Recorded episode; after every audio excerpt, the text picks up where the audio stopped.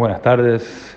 Hoy comenzamos el estudio de Hasidut con un resumen de la Aliyah del día, la tercera Aliyah de la Parashá de Vallejí. Hoy martes de la semana de Vallejí, leemos como Jacob sorprendió aún más a Yosef al dar a Efraín precedencia sobre Menashe, a pesar de que este era el mayor de sus dos hijos.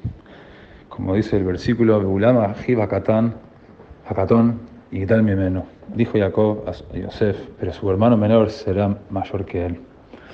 Explica el Rebbe en varios lugares, en Kotisijó, tomo 15, tomo 5, tomo 20, trayendo a Rashi, que dice que como hemos visto, Menashe representaba la obligación de protegernos de las influencias negativas de lo que nos rodea. Efraim, en cambio, representa la obligación de influir en nuestro entorno y de redimirnos del exilio, a nosotros y también al mundo.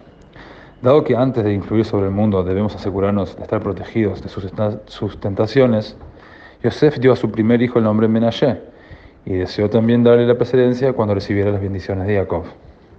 Sin embargo, al otorgar su bendición, Jacob se enfocó en el propósito de nuestro descenso al exilio, que no es la mera supervivencia del espíritu, sino el crecimiento espiritual que resulta de nuestro enfrentamiento exitoso con aquel. Es por eso que Jacob le dio precedencia a Efraín. Lo mismo se aplica a nuestro exilio. A pesar de que, así como Menashe es el primogénito, asegurar nuestra identidad judía es el primer paso, nuestro propósito principal es ser un Efraim, es decir, influir en forma positiva sobre el mundo que nos rodea.